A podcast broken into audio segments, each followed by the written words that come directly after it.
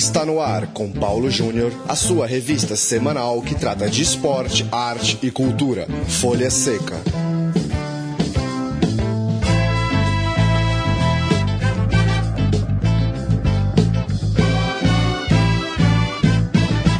Olá, ouvinte do Folha Seca, hora de mais um papo sobre literatura e cinema relacionados ao esporte. Folha Seca, este de número 73, que chega toda quarta-feira em central3.com.br. Eu sou Paulo Júnior, aqui dos estúdios Central 3 em São Paulo. Eu converso por telefone com Eric Rocha, diretor do filme Campo de Jogo, em cartaz pelo Brasil. Eric, é, valeu por participar aqui do Folha Seca. Queria que, por favor, você começasse apresentando o filme para quem talvez é, ainda não assistiu, ainda não leu sobre.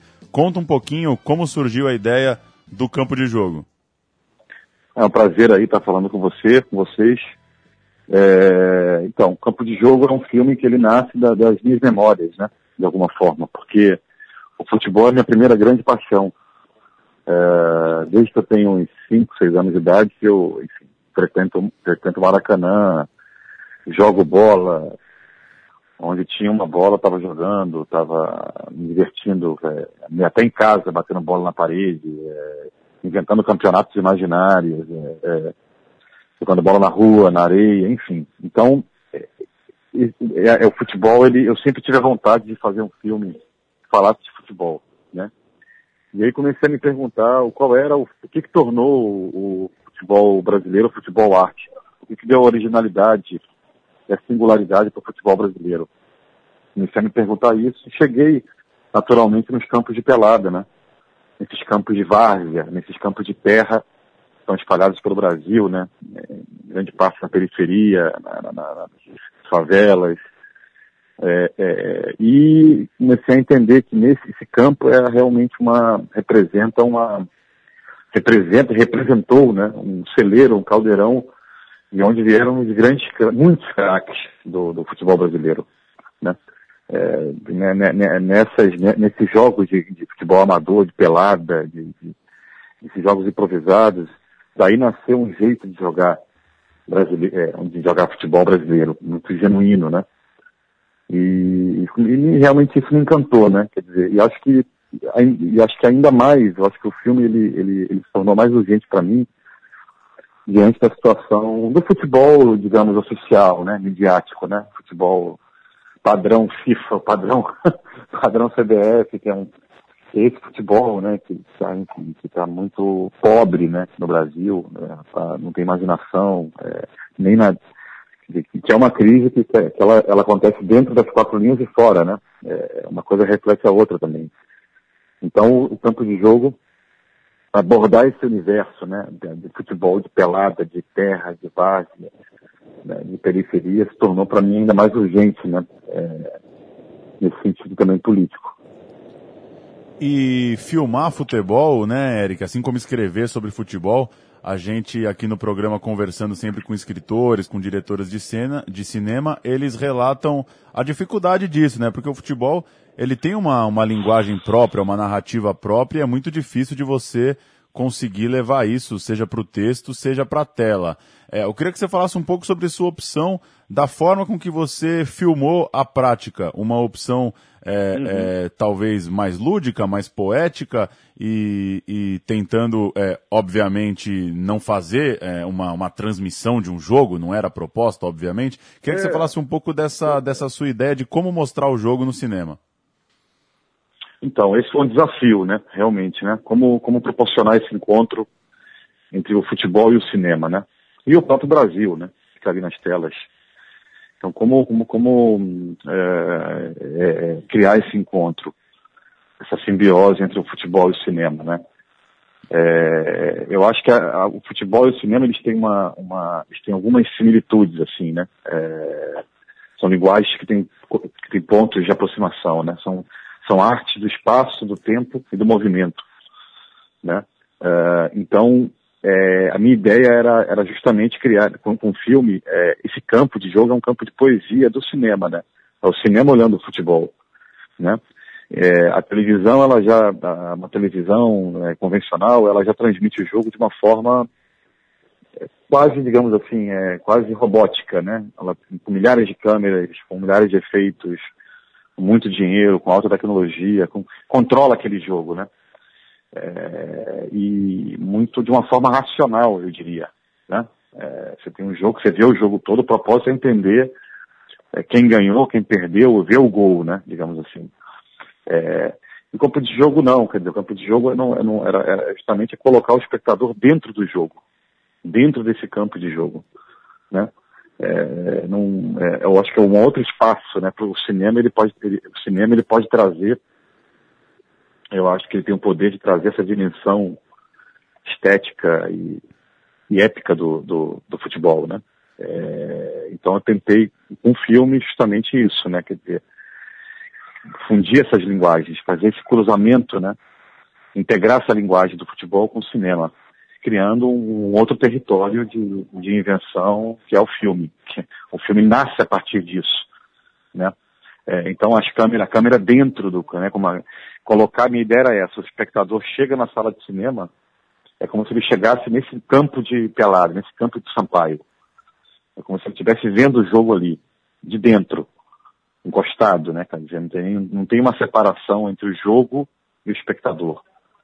Né? É, o espectador, é, é realmente colocar é, esse estado de imersão no espectador. É, e isso é, é, totalmente diferente de, de, como a televisão mostra, né?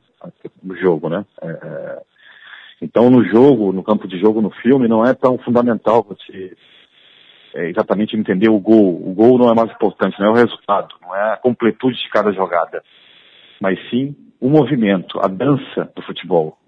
Né? É, esse movimento quase coreográfico, essa, essa, esse campo de batalha, onde os corpos estão em batalha, ao mesmo tempo estão dançando, né?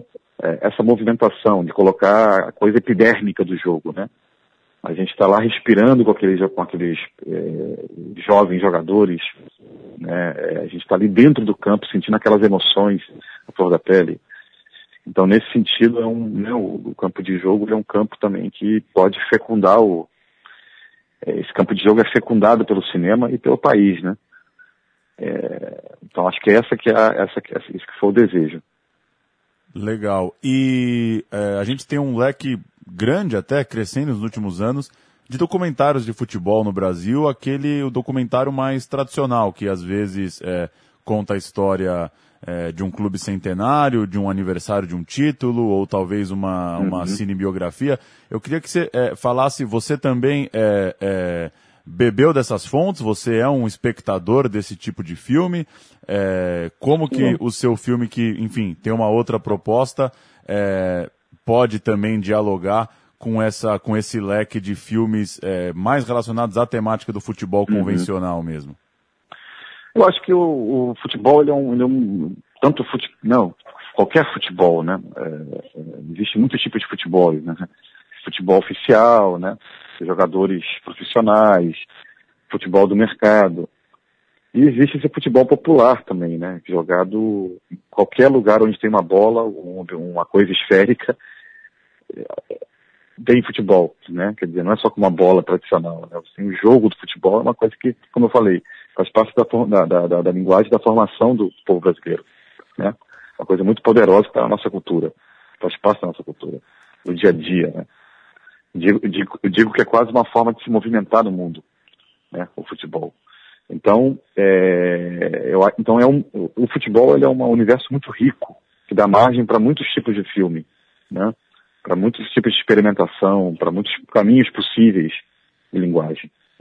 É, eu assisto todo tipo de filme, entendeu? Me interessa assistir. É, e acho que é interessante, né? A gente ter uma, digamos assim, uma diversidade de olhares sobre esse universo tão rico, né?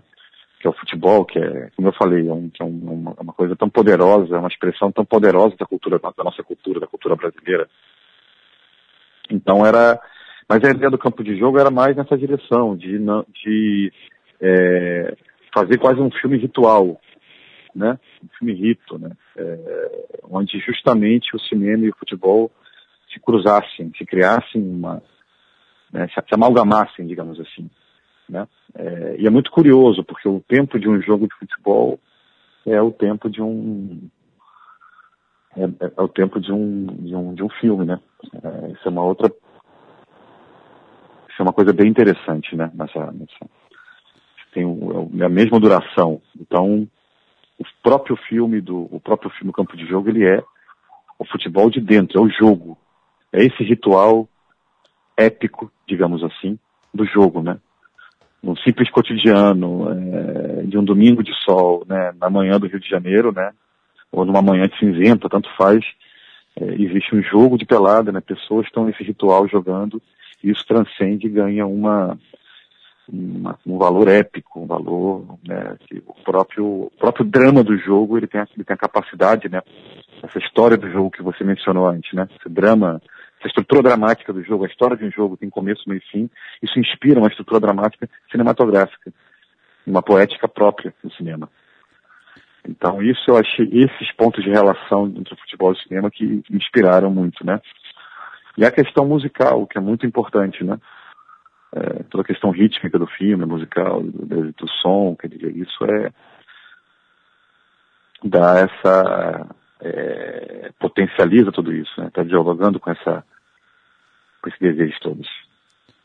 É, legal. E só para a gente fechar, Eric, o filme chega é, num momento de total questionamento do futebol brasileiro, não só dentro uhum. de campo, de uma, de uma crise de identidade, de uma dificuldade que até extrapola e vai para a gestão e vai para é, esse, esse caso de, de corrupção e de escândalo que envolve as autoridades do futebol mundo afora. É, o filme chega nesse momento, você acha que de certa forma ele também pode trazer um pouco esse debate de é, origem do futebol no Brasil, de forma de se jogar futebol, de a relação do futebol com a sociedade, assuntos que talvez é, acabam um pouco uhum. de escanteio quando a gente se depara com esse futebol globalizado, esse futebol negócio. É, enfim, Uhum. É um pouco de, é um pouco de, não sei se dá para chamar de coincidência, mas imagino que você teve a ideia do filme é, é, bastante antes de, de, de, acontecer tudo isso, obviamente. É, mas ele chega no momento que de fato as pessoas estão, né, tentando pensar o que que o futebol brasileiro quer da vida, afinal, né? Que futebol é uhum, é esse que a gente uhum. quer jogar e quer assistir? É verdade, não. Essa sua colocação, ela, ela, ela é ela é bem verdadeira, é, é um momento difícil, né, do, do, futebol brasileiro, dentro e fora das quatro linhas, ou seja, uma coisa está refletida na outra, né, é, essa crise dentro do campo, né, da falta de imaginação, de criatividade, né, empobrecimento do nosso futebol dentro do campo, né, a seleção brasileira, por exemplo, ela reflete totalmente uma, uma privatização do futebol, né, o futebol foi futebol é um bem público, né? É um patrimônio do nosso povo e foi privatizado, né? E cooptado pelo, pelo, pelo grande capital, pelo mercado, por empresas, né? E interesses próprios, né? É, isso é muito complicado, né? Então, é, é, então acho que a gente precisa se reinventar, né? O, o futebol brasileiro precisa é, se repensar, né? E eu acho que para ele se repensar, uma forma muito boa de ele se repensar é ele, ele lembrar quais são as suas matrizes. Né? Lembrar da, é isso que você falou de origem, chamou de origem, né? É, lembrar da onde ele veio, o que deu a ele a, a, a originalidade, a sua, a sua originalidade, a sua, a sua força. Onde está a sua força originária? O que, que foi esquecido, né? É, e então eu acho que é, é, é o filme, ele sem ser um filme é, didático, né, digamos assim, um filme, o, o, Campo de Jogo não é um filme sociológico, nem, né, não tá, não, não é político nesse sentido, mas é, é, de tocar diretamente essas questões, mas o próprio filme, ele já é, já é, ele já nasce com essas raízes, né, de, de, de, de né, nasce de, um, de uma afirmação de um outro caminho. Isso que eu quero dizer. Né? Ele nasce político, já por natureza. A política desses corpos, de, de, dessa juventude brasileira, em parte uma juventude negra brasileira, né? da periferia. Então ele já nasce com essa, com essa outra postura, o filme. Então eu acho que ele pode, eu tenho a esperança sim que, que ele possa contribuir para um debate é importantíssimo né? É um debate que uma reflexão, né? De a gente entender qual é o que, que é o que o que, o que que, que futebol brasileiro é esse que a gente quer, né? Pra, é, a quem pertence isso, né? Uh, e que eu acho que isso está isso tá intrinsecamente ligado também com o projeto de país, né? Do Brasil, né? Do momento do Brasil. Né? Eu acho que o momento é ruim de forma geral, né? É, em várias esferas né, do, do, da, da, da, sociedade brasileira, né? De um pensamento conservador, de um pensamento do resultado, né? O, o grande problema não é o Brasil ter perdido para a Alemanha, né? É, nem para nem agora a Copa América para o Paraguai, por exemplo. O problema não é perder, o problema é como perder, né? É, a gente tem, a gente tem, acho que essa que é a questão que é uma das questões que eu acho importantíssimas, né? O país caiu num pragmatismo estéreo, de alguma forma, né? de uma coisa do resultado, né? A gente vive na cultura dos números, dos números, da, da é, de cifras, né? O país tem que discutir quem, qual é o, qual é o né? Qual é o, o que, que ele quer da vida, né? O que, que o Brasil quer nesse mundo? Que lugar que ele quer ocupar? Né? Que lugar que ele qual é o lugar dele no mundo, né? E não só em relação ao futebol, em relação a tudo, me parece. Por isso que eu acho o futebol, para finalizar, né? É por isso que eu acho o futebol é ele não ele está longe no Brasil, o futebol está longe de ser só um esporte. Ele é uma ele é a expressão também de um povo, né? Ele, ele reflete muito do que, tá, do que acontece no país. Com certeza. Maravilha. O Folha Seca conversou com Eric Rocha, diretor de Campo de Jogo, filme que está em cartaz nos cinemas e que vale a pena para quem curte cinema, curte futebol e quer sacar um pouco mais desse papo que a gente acabou de bater sobre a expressão, é, o que dá para o futebol mostrar, o que dá para o futebol simbolizar é, para além só do jogo, do campeão, do juiz que errou, enfim, desse debate que a gente é, já está, de certa forma, cansado no dia a dia, na rotina do futebol. Eric, valeu pelo papo é, e boa jornada aí com o filme, é, que consiga ficar muitas semanas e longe ser espalhado aí pelo país. Com certeza, espero que o público possa conferir o filme aí nos cinemas e, enfim, que ele possa passar o recado dele possa estabelecer uma boa um bom diálogo aí com, com, com o público, com as pessoas. Valeu, grande abraço. Abraço.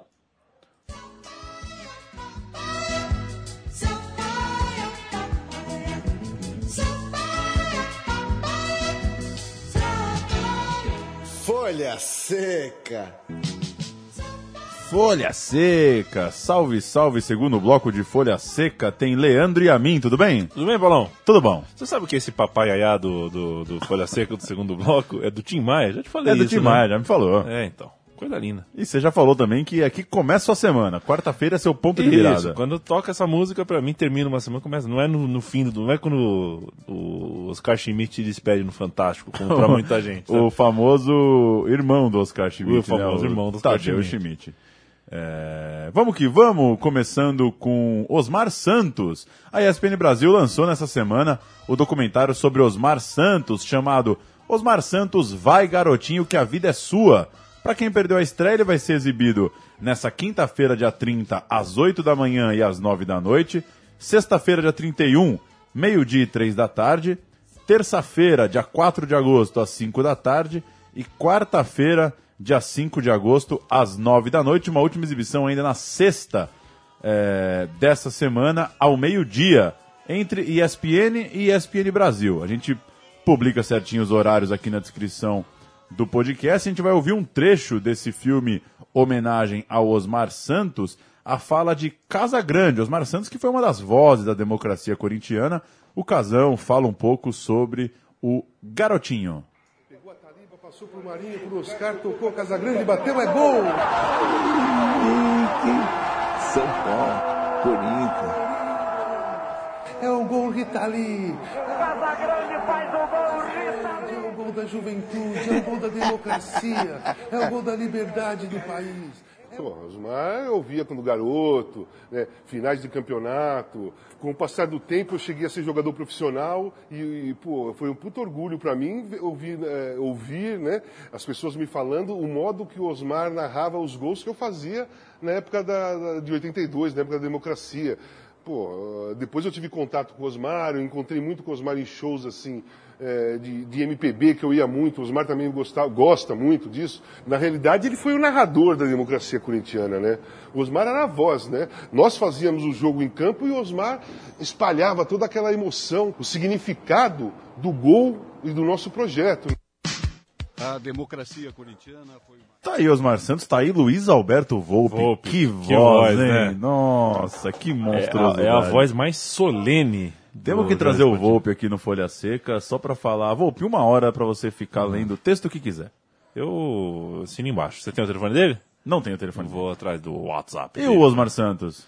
Osmar Santos, é engraçado, né? Quando aconteceu o acidente que acabou com a carreira dele e quase com a vida, é, eu era uma criança ainda e não, não tinha exatamente a dimensão, né? Porque ele foi tão brilhante já nos anos 80 e nos anos 90 nós somos filhos de uma bomba nuclear chamada Jovem Pan, né? Pô, nossa geração nos 90 e no Jovem Pan era José Silvério, era Milton Neves.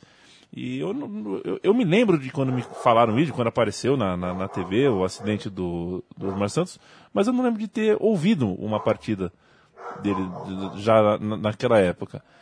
E, pô, tardiamente, com o tempo, fui ver o tamanho dele, né? O tamanho dele, inclusive, na, na, na, na, na erudição daquilo que falava. Era um cara que tinha um vocabulário muito bom, muito extenso, muito rico para narrar um jogo e as ideias que ele abraçou né, ao longo da carreira.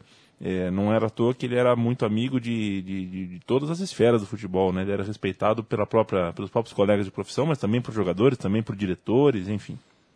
Osmar Santos, a homenagem da ESPN Brasil, merecida, lançado o filme nessa semana e que vai ter as reprises ainda pelos canais. Depois, claro, deve virar DVD, deve ficar disponível aí na internet. A segunda é tua e é a tua cara, Leandro Amin. É a minha cara, eu que sou o- um peixão completo, como diria Paulo Júnior, é, a respeito do. do, do- na- na- é Medley? Na do Medley. Na do Medley, né? Gabriel Medina, de 21 anos, já tem a primeira biografia de sua carreira. É mole, meu. É mole. a biografia escrita pelo jornalista Túlio Brandão e que leva o próprio nome do surfista como título. A expectativa agora é por um filme que abordará a carreira do jovem atleta. Olha, pô, me desculpa. Biografia Paulo, com 21 anos. E se Assim, amanhã ele abre uma padaria, né? E vira o maior padeiro do Brasil. É, isso me parece muito mais um, um ato de desespero. E de deixar sublinhar, não um desespero do Gabriel Medina, tenho certeza que é de pessoas que estão ao redor dele e acharam no nome dele, no título dele, uma chance de enriquecerem ah, rapidamente. Então, que faça-se um filme, que faça-se um livro, que, que Que lança-se um bottom. é, que, vamos chupar esse nome até arrancar todo o dinheiro que tem de dentro dele. E é uma pena, porque o Gabriel Medina, cara, é um, é um surfista de 21 anos. Menino aí, tá tirando É, uma então. onda, né? Literalmente. Pois Surfista tira onda, Leandro Amin? É, acho Se que. ele tirar onda, não, não é surfa, né? Aí não tem campeonato.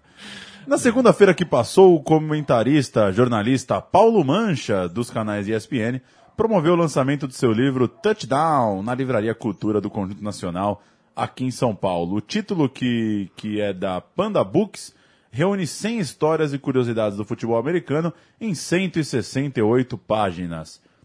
É, já é meio clichê, mas pegou, né? O futebol americano pegou pra valer, Leandro e a mim. Futebol americano pegou 168 páginas para 100 histórias, significa que são histórias eh, relativamente curtas, então são praticamente drops, pequenas histórias. Quase curiosidades, eu É, imagino. e para mim um livro quase, com- quase todo inédito, já que conheço Pois poucas é. dessas histórias. Aí eu teria curiosidade de ler essas histórias todas. Quem iria gostar é o nosso parceiro de esporte final aqui, o Rodrigo Borges. Como esse Rodrigo livro, Borges. Como esse livro não vai sair nos Estados Unidos, eu acredito, em língua inglesa, a gente compra um e deixa guardado aqui, Pra quando ele voltar. para quando ele voltar. Até porque não nos daremos o trabalho de traduzir.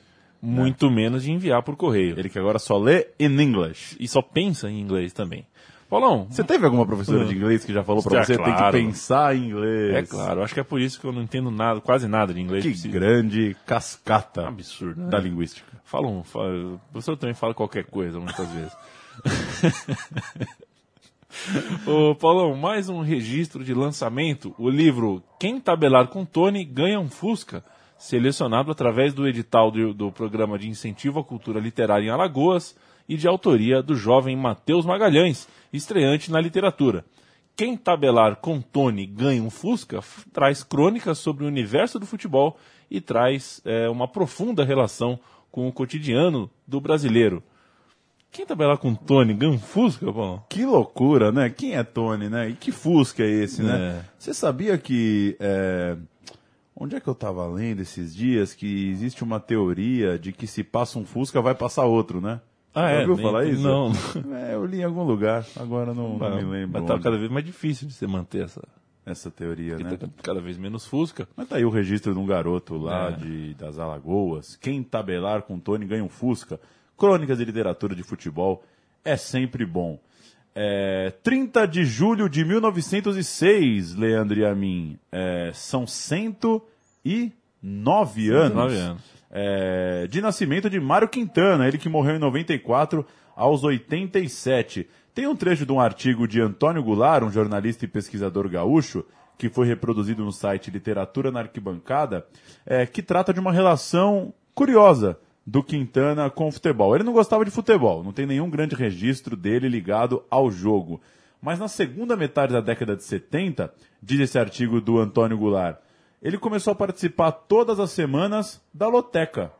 É isso, o cara pirou na loteca, ele nem viu o jogo, mas saía marcando lá. Vitória, empate, derrota. Toda quinta-feira à noite, ao encerrar seu expediente, ele passava pelo setor de esportes do antigo Correio do Povo para participar do bolão que o editor Paulo Moura e eu organizávamos. Era o apostador mais assíduo e pontual. Chegava sempre com a cota certa na mão, uma nota de 10. Às vezes, contrariando a regra, tinha que revirar os bolsos à procura de dinheiro, tirando para fora vários papéis com rabiscos, endereços, cartas amassadas, rascunhos de poemas, mil coisas. Que coisa! A gente vai fechar o programa de hoje com Abujan recitando Quintana, poema O Tempo, que é um espetáculo, é, Leandro e a mim. Enquanto você põe na agulha o YouTube, tem agulha no YouTube, Leandro e a mim? Deve ter.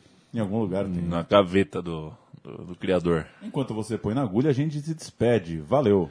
Valeu, Paulo Júnior. Muito legal saber que pessoas como Mário Quintana é, é, vão à lotérica, iam à lotérica, compravam, lotérica, deviam ter vícios, pequenos vícios e grandes é. vícios, que às vezes a gente se cobra muito nessa vida, porque a gente tem muitos vícios e a gente tem manias e a gente tem coisas, e os nossos heróis não deveriam ter nunca, mas nossos heróis também têm. E você sabia que minha avó Adelaide, um beijo pra ela, já fez 13 pontos na loteca e nunca viu os jogos. Fez só pelo quadradinho.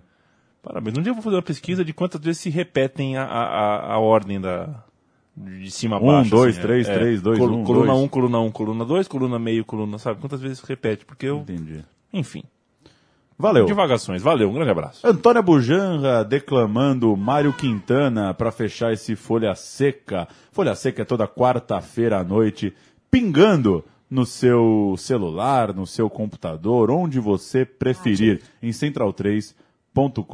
central3.com.br. Até quarta que vem, valeu! A vida são deveres que nós trouxemos para fazer em casa. Quando se vê, já são seis horas. Quando se vê, já é sexta-feira. Quando se vê, já é Natal. Quando se vê, já terminou o ano. Quando se vê, não sabemos mais por onde andam nossos amigos. Quando se vê, perdemos o amor da nossa vida. Quando se vê, já passaram-se 50 anos. Agora, agora é tarde demais para ser reprovado. Se me fosse dado um dia, uma oportunidade, eu nem olhava o relógio. Eu seguiria sempre em frente, iria, jogando pelo caminho a casaca dourada e inútil das horas. Eu seguraria todos os meus amigos, que já não sei onde e como estão, e diria: Vocês, vocês são extremamente importantes para mim. Eu seguraria o meu amor, que está há muito à minha frente, e diria: Eu te amo.